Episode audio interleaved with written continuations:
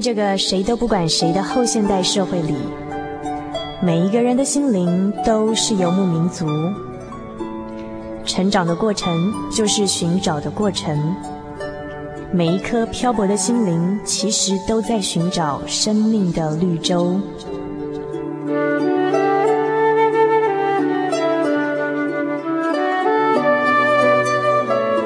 行走在这个城市的荒漠里，你也许想邂逅一群与你一样的心灵的游牧民族，交换过往的孤寂，探索永恒的方向。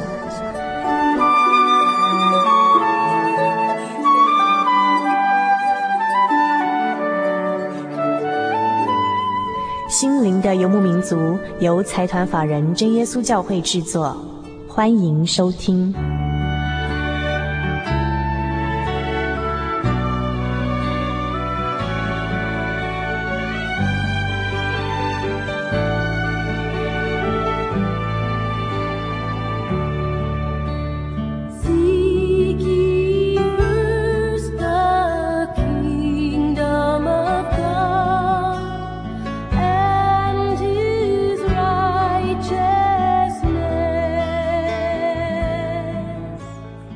各位亲爱的朋友们，大家好，我是主凡，很高兴又来到我们心灵的游牧民族这个节目当中了哦。那么，同样的，在节目这个开始，要先跟几位朋友们寒暄一下啦。首先一位是我们的老朋友了，是来自于诶地方是呃高雄的修良。我想高雄的修良是我们的老听友了，大家来只要来过新的名字，我大概都记得了。这个修良说，借由你们心灵的游牧民族节目。总能在生活上相互照应着，让我能有更多的角度认识真正的生命。我也参加了海兽课程，因而认识了基督的福音，确实是很丰富。那么目前呢，只有到第二课，相信后面是更精彩了。最后，愿更多的朋友接受你们的福音，愿您平安快乐。谢谢像修良这样的朋友们，真的是很忠实的在支持我们。那么每次来信跟我们索取卡带的时候呢，也都会附上回邮信封，那这样会减少我们作业上许多的这个时间。那么其他的朋友呢，如果说你有兴趣参加函授课程的话，我们节目可以做这样的服务，就是帮您代转您的心意，请这个函授中心呢跟你呃寄上相关的资料给您。您可以来信到台中邮政六十六至二十一号信箱，传真号码零四二四三六九六八，祝名心灵的游牧民族节目收。那如果说你是要参加函授课程，你可以注明，我们可以呃为您代转这样的服务。那当然更欢迎就是来信到我们节节目当中来投稿了。那我们心情留声机呢，很希望记录我们每一位朋友的心情故事与生活倾向。所以说呢，不管是任何对我们的节目意见呢，或者是有其他的问题想跟我们所有在空中的朋友一起讨论分享的，欢迎来信到我们节目当中来。台中邮政六十六至二。二十一号信箱，传真号码零四二四三六九六八。那接着还有一位朋友的来信，就是高雄的阿尼。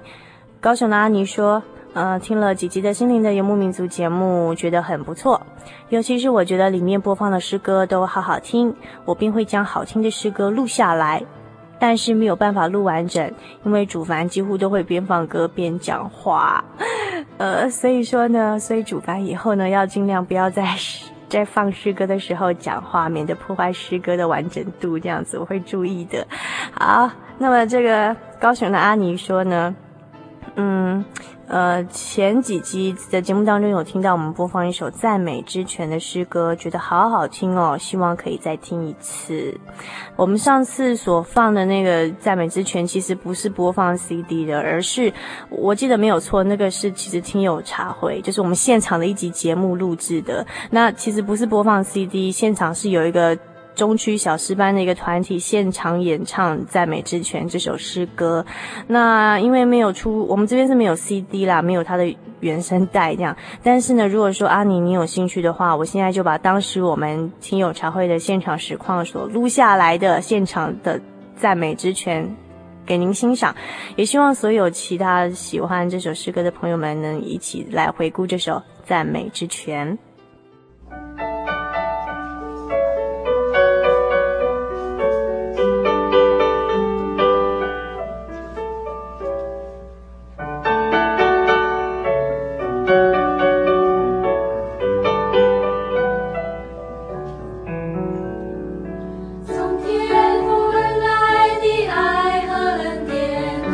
woman.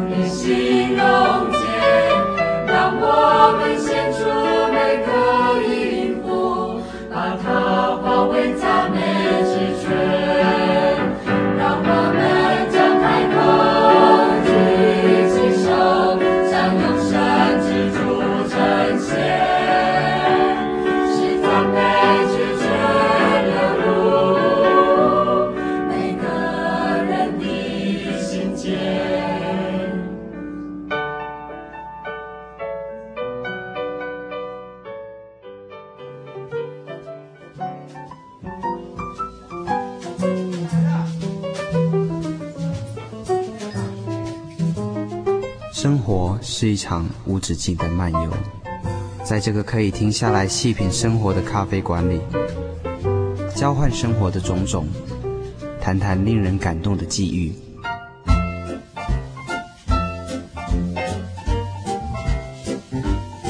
让我们一起展开心与灵的对话。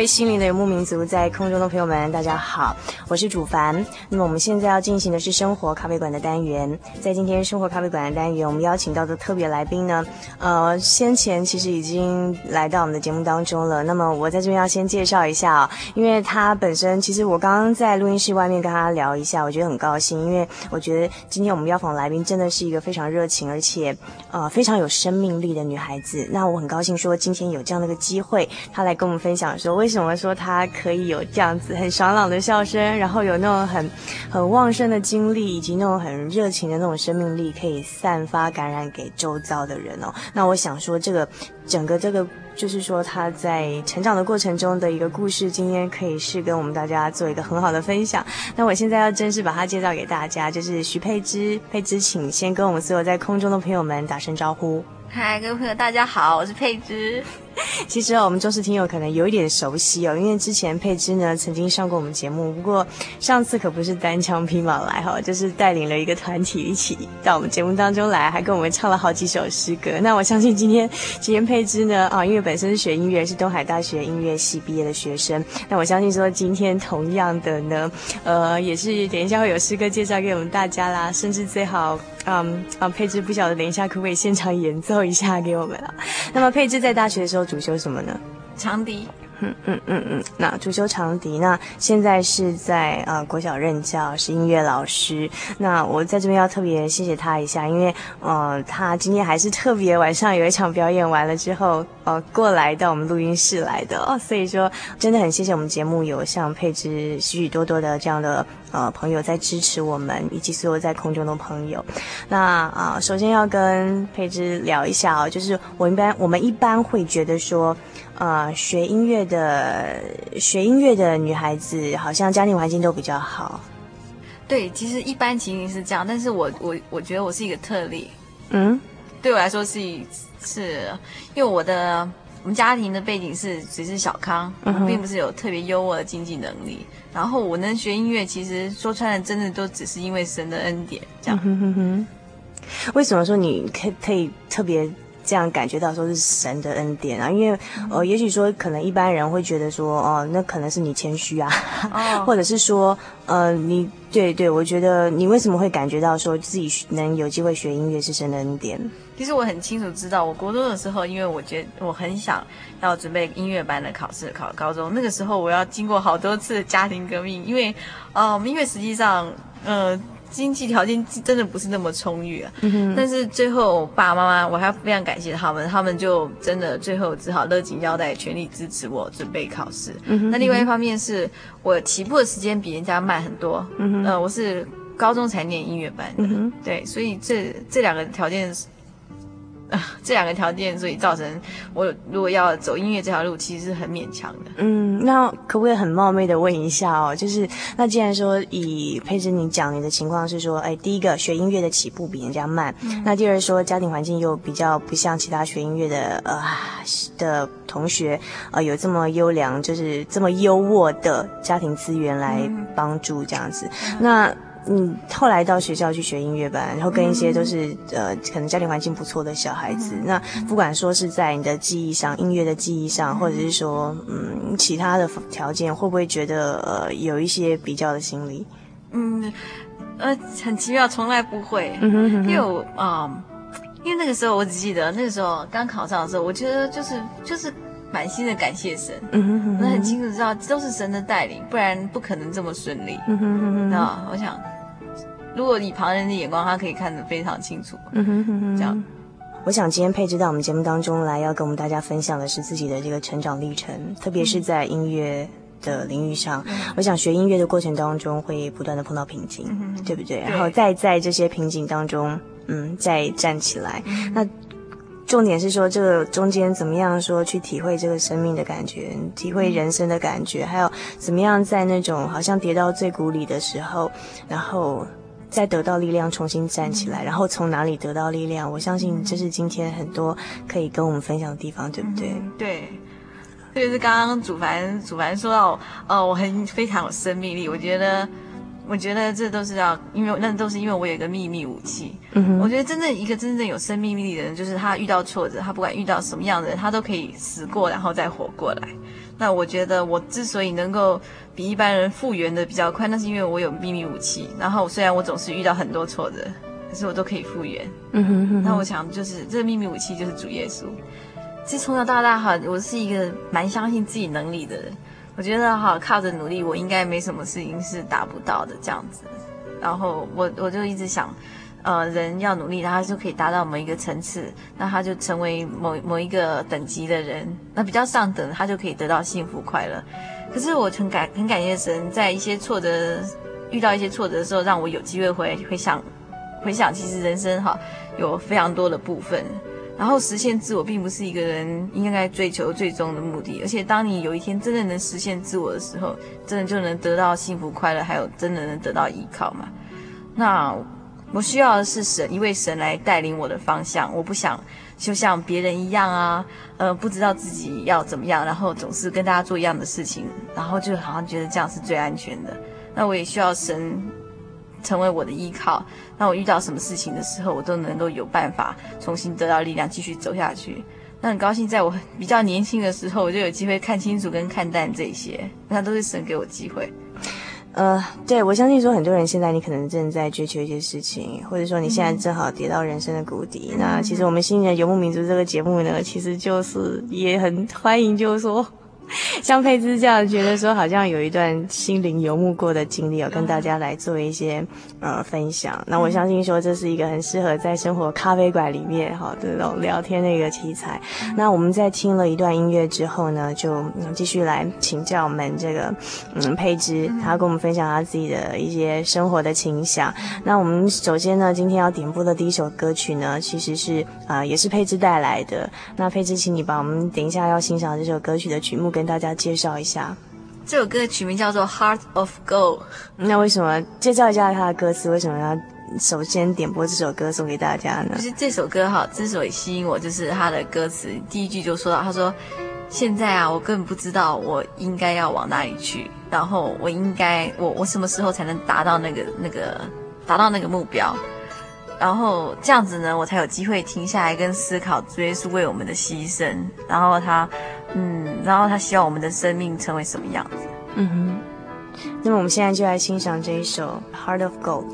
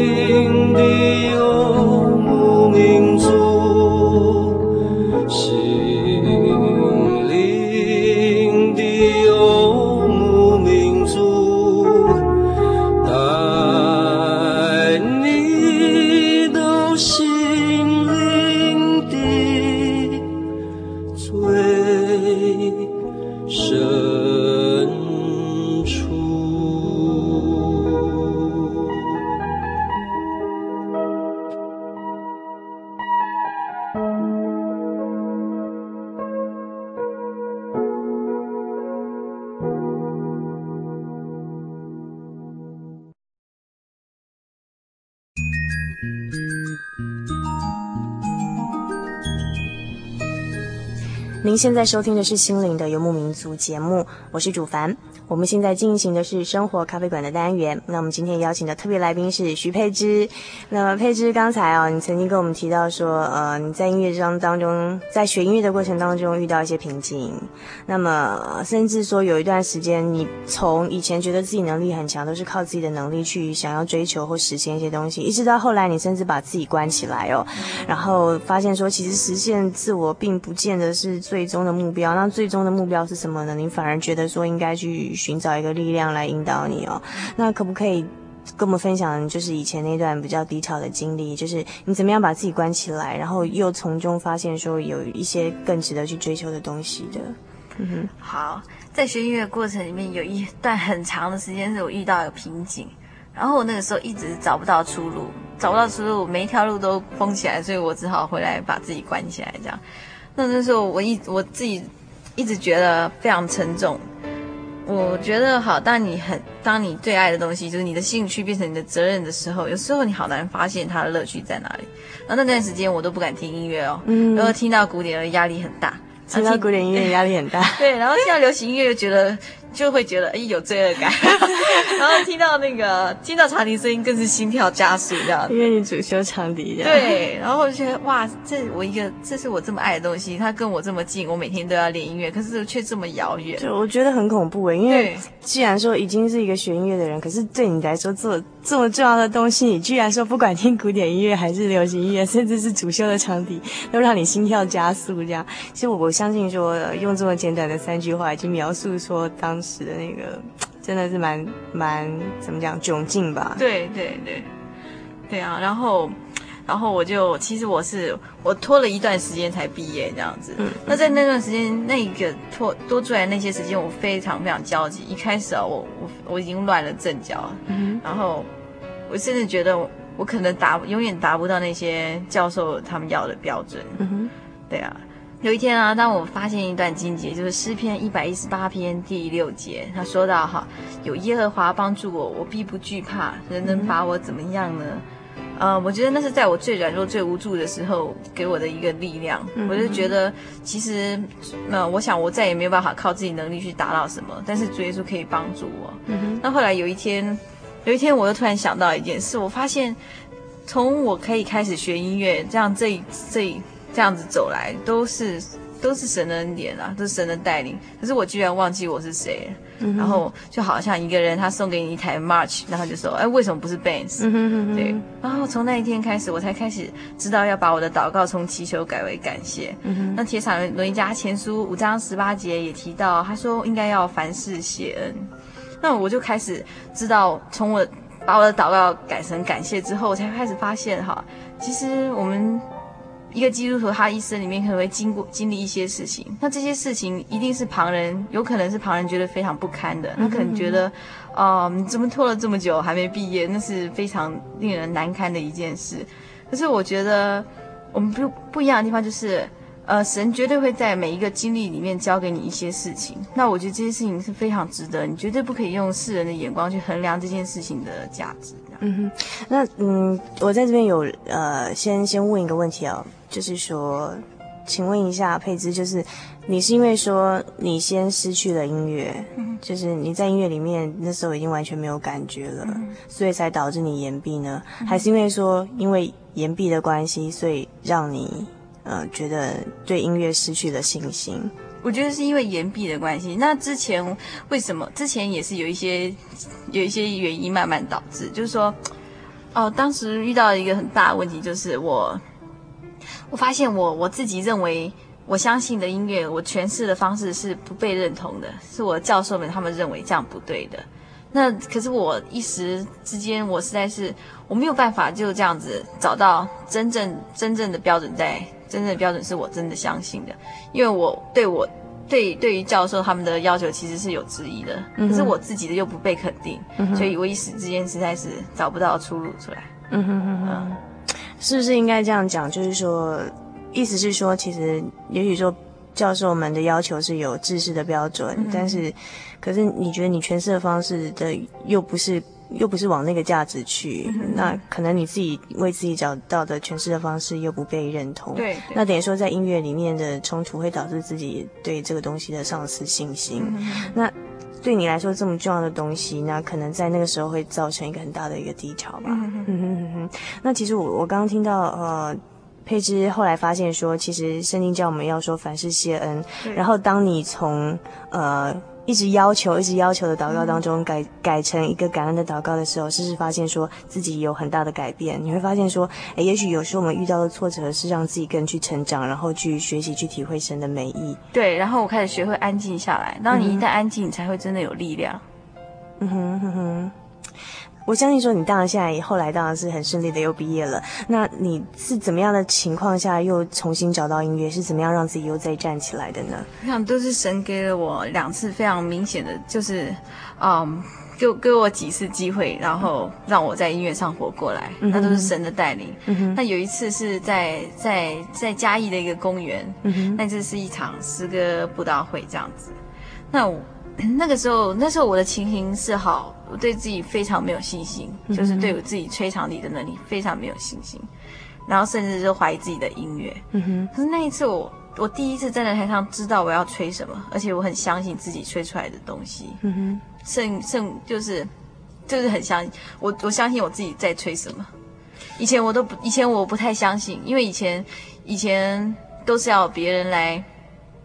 肯定吗？对对对对，或者说别人来给你的掌声，让你觉得说，对，以前我的、嗯、以前我的标准是建立在教授他们的身上，嗯、哼对，就是要看他们他们的评价来来论断我这个人吹出来的东西，这样子。那可是那一次我很，我知道吹什么，然后我也很相信自己吹出来的东西。那我后来才发现，其实。真正能感动人的哈，并不是音乐本身，也不是华丽的技巧，而是它传达的内容。它是一个大好的信息，然后是有生命在里面的。嗯、然后自己先被感动，才能才能传达出来感动别人。所以说那个时候我，嗯，我会很好奇，说你那时候是演 演奏什么曲目，会让自己有这样神奇的发现？那时候是呃，有一首诗叫做那个《深爱我主》。然后那一次我很深的体会就是说，好，其实我我心里很明白，在那个时候我是完全几乎对自己觉得自己已经没有办法演奏音乐，对，我觉得我没有办法演奏音乐。然后我对我，然后我是对音乐已经啊，都是觉得哇塞，都没什么感觉这样。然后我才发现，其实如果今天神要赐给你能力，让你表现表传达一个信息的时候，其实是神神愿意的话，他自然会赐给你。嗯哼，对，就是说，一个人他拥有的一些小小的才能，其实是非常微不足道的。嗯哼，都其实都是来自神的。就像哥林多前书第四章第七节说。啊，使你与人不同的是谁呢？你有什么不是领受的呢？若是领受的，为何自夸仿仿佛不是领受的呢？就是从那一次，我才深深的知道，其实我们我所拥有的一切，全部都是天上掉下来的，都不是我自己的能力，嗯哼，然后都是主耶稣赐给我的。那他今天赐给我，他愿意赐给我，或者是他要把它取走，我觉得都最大的呃最大的主宰都是主耶稣。嗯哼哼哼，嗯，那。我很感谢神，他愿意用我，然后还再一次就是赐让我，就是赐下能力，让我可以在台上吹长笛。我也很想在这边听看一看，也希望说介绍给我们听众朋友，就是您刚刚所说那个改变你的深爱我主这首诗歌，它的歌词讲什么？然后佩芝可不可以现场演奏一段给我们欣赏呢？啊，好啊，深爱我主，嗯。主耶稣在我们还不认识他，还不知道还不知道要爱他的时候，已经先爱我们，先为我们死了。嗯、所以终于今天有终于有机会知道，呃，我们是应该要爱主耶稣的。好，那嗯，接下来是不是请佩芝现场，嗯呃演唱，还是要用长笛演奏呢？这一首《深爱我主》，我想我用吹的好了。好，好，那那就请佩芝用长笛为我们演奏这首《深爱我主》。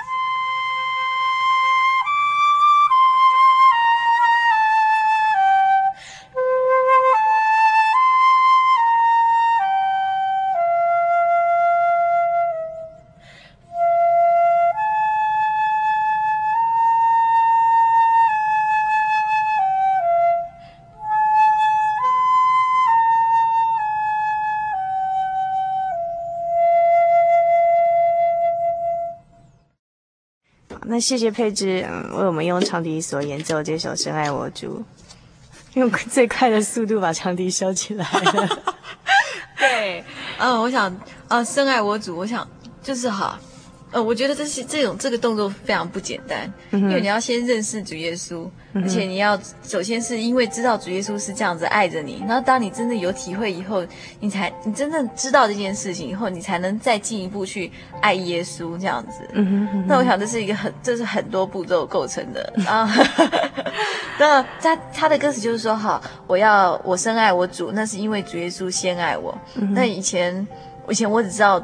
以前我甚至还不是那么清楚知道主耶稣爱我，可是当我开始知道主耶稣因为爱我们，然后他明明没有罪，可他被钉在十字架。当我有这样深刻的体会之后，我才知道我要用我要用一生一生去呃爱主耶稣。嗯哼嗯哼。那那个时候在你说在嘉义的那公园里头的那个诗歌布道会，你在演奏这首《深爱我主》那个曲目的时候，就说你那时候就突然觉得自己心里很感动，可不可以描述一下你那时候感动的感觉？哦、还记得吧？其实我好，我那我为了那一次。要去那个公园，其实我前面前一天都失眠，嗯、因为我非常紧张，我就觉得我根本没有办法在台上吹长笛，可是我却要去做这样的一件事，完全没有信心，所以我要上去的时候，其实是心里是非常的。其实是一百个不愿意，简直是好像有舞台恐惧症这样。可是当我开始站在台上之后，我才发现我今天站在台上的意义，并不是要把长笛吹好，我也不是要用长笛非常迷人的音色来吸引大家，而是这，而是我吹的曲子背后代表，背背后背后包含的信息。嗯，然后我才开始觉得，我这样子，神在我身上有这样多的恩典，然后我非常希望让大家，其实大家也能也能也能体会到。但是那时候在演奏这首曲子的时候，渐渐感受到，还是说你在上台之前就突然有这样的感觉，所以你就可以去演奏了？应该是说在在台上我开始介绍这首曲子的时候，我开始发现意义其实是很不一样的。所以说那个 timing 也蛮凑巧的。其实你不是之前就。你前一天晚上还失眠吗？对对对，还甚至觉得没办法上台？对对对对。可是到，到那边简直、嗯、到那一天简直是硬着头皮去的，要上台之前也是硬着头皮。嗯哼，就没想到上台的时候突然自己哎内心有这样的一个感动，然后。其实跟你之前所想的情况完全不同，居然就可以当场，你觉得演奏的时候自己觉得很有感动。对对，那我很久已经很久没有这样的感觉，嗯，很久很久。其实我觉得能感动的感觉其实蛮好的。对，尤其当你有一段时间都失去那种感动的那种，那种已经没有能力去感动的时候，我觉得重新再拾回那种啊，有些事情可以让自己感动，那那个那个过程其实蛮不简单的。对。像我知道佩芝你现在在在小学教书，那其实我之前在跟你嗯。呃交谈就是谈你现在在小学教书啊，你就可以举出一些小朋友很可爱的事情，然后然后觉得很高兴，然后讲了你看看怎么看到小朋友怎样怎样，居然都可以很感动的一些经历哦。我想你可以在这边简短跟我们分享一下，因为我觉得嗯中当中有些蛮有趣的东西可以跟我们听众朋友来做一点分享。譬如说啊，譬如说佩芝，你会说你连看到小朋友在蜈蚣竞走的时候。对，我觉得我我我非常感谢神，就是我我可以我可以非常明显觉得自己现在的心境跟以前是有多大的不一样，因为我开始可以被一些事情感动。嗯哼，那我想受过伤的人最可怕就是他们不再为事情感动，可是我我居然可以，所以我很感谢神慢慢在复原。那我可以记得我每我刚去的时候，我每天看到小孩子在跳民族舞蹈，还有他们蜈蚣竞走，或者是他们卖力的大队接力，我我都好感动，全身鸡皮疙瘩都要起来，然后就就开始就开始那个鼻子酸酸的。我我我非常，我就看那些小孩子，他们非常卖力的为一件事情，很单纯的一件事情，然后付出他们全身的力量。哇塞，我觉得那是非常令我感动的事。我觉得他们 他们很真，也非常晒。嗯哼哼，特别是赛跑的时候，就真的用力的跑那样子。对，嗯，他给我其实就是说。对我来说啦，当我找到一个真正的目标，值得我去努力的时候，我也要像他们那些小孩子一样，嗯、就这样子，就义无反顾的，然后我就冲啊！我觉得那是非常，我觉得那是真的是会会让人家很感动。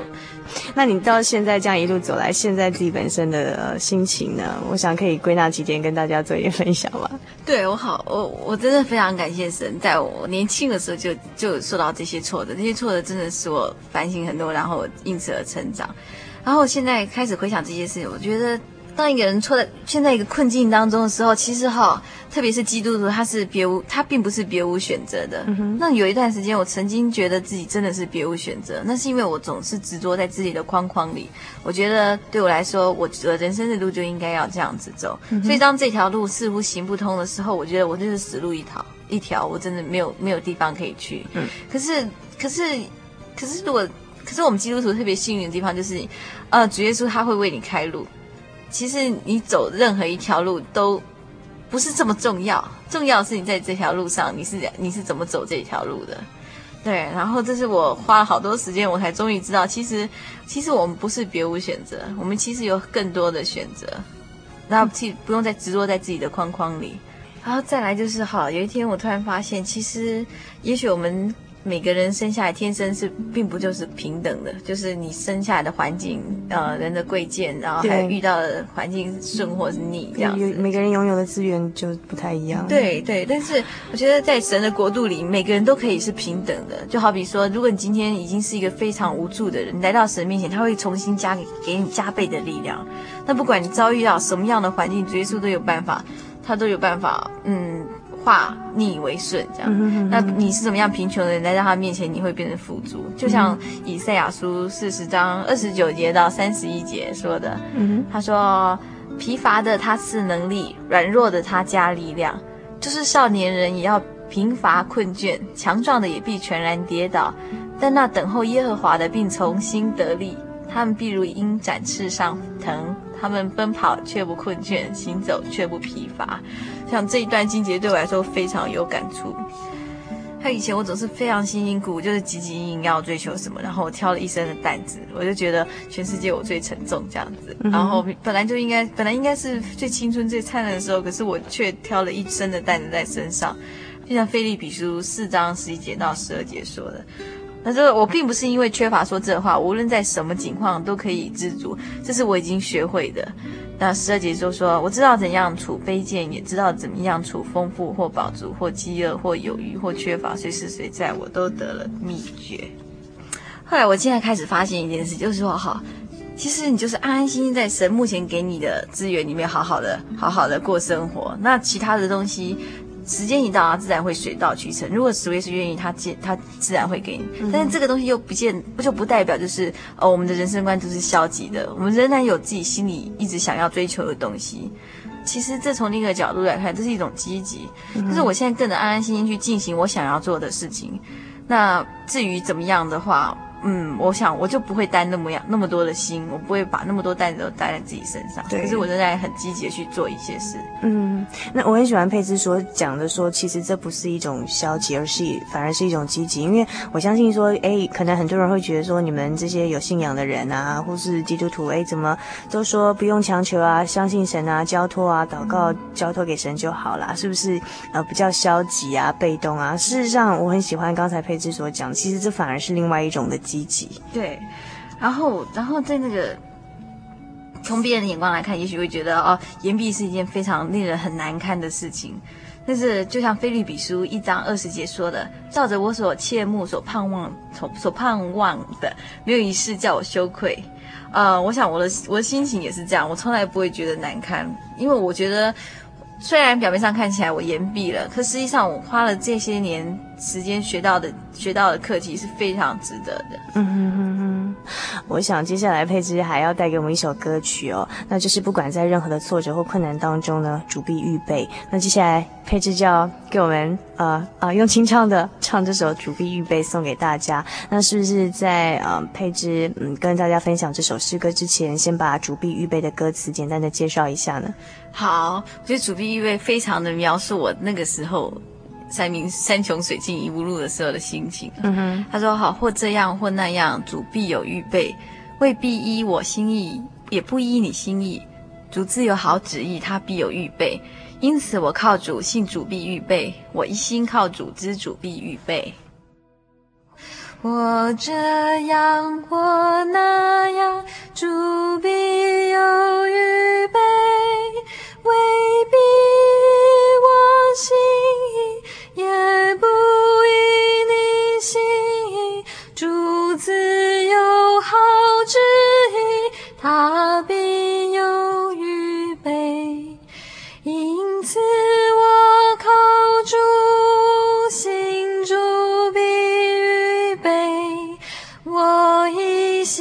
心靠主，知主必预备。好，谢谢佩芝，我们带来这首《主必预备》，居然只唱了一节。好了，那在我们这个单元结束之前，我们要非常谢谢佩芝，今天我们带来两三首好听的音乐，还有你自己的心情故事。好，谢谢大家。希望有机会佩芝还可以到我们节目当中跟我们分享。好。那呃，如果听众朋友们您有兴趣要搜集我们这期节目的卡带，可是又来不及录音的话，欢迎来信到台中邮政六十六至二十一号信箱，传真号码零四二四三六九六八。欢迎索取我们今天的节目卡带，或者是呃，你有任何的心情故事可以跟我们分享，也不要忘记来信注明“心灵的游牧民族”节目收哦。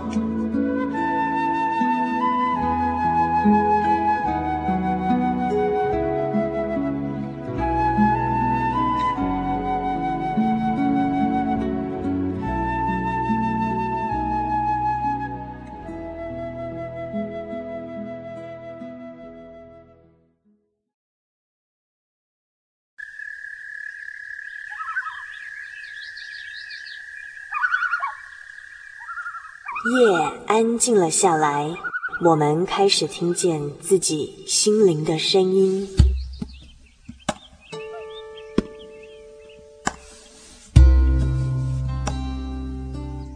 我们是一群空中的漫游者，每周的今天晚上在空中相会。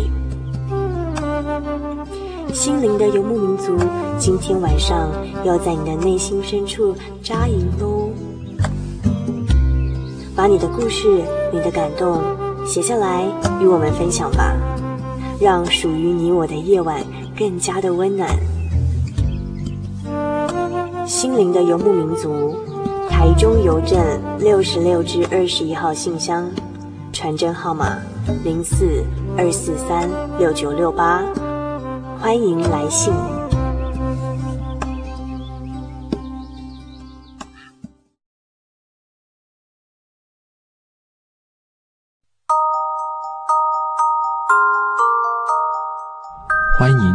心灵音乐盒的世界。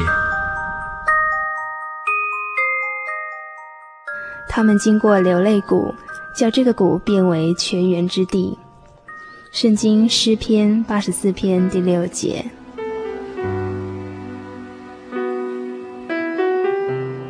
悲伤，无止境的悲伤，泪水像雨一样困住我们，在这个流泪谷。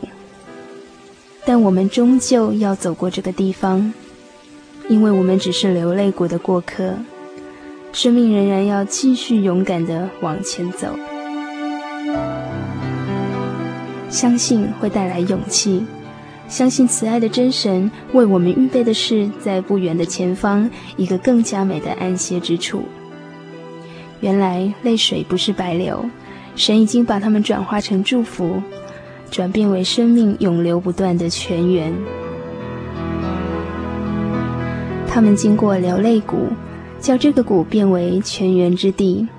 圣经诗篇八十四篇第六节。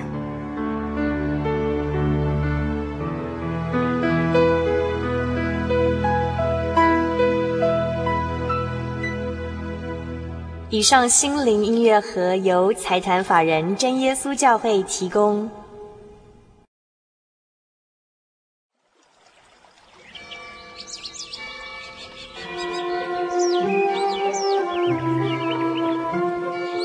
在这个地方，您可以找到生命的平安。在这个地方，喜乐就像泉水一样源源不绝。真耶稣教会总是敞开大门，欢迎您的加入。耶稣的爱是你我都可以享有的。真耶稣教会，台中邮政六十六至二十一信箱，欢迎来信，愿您平安。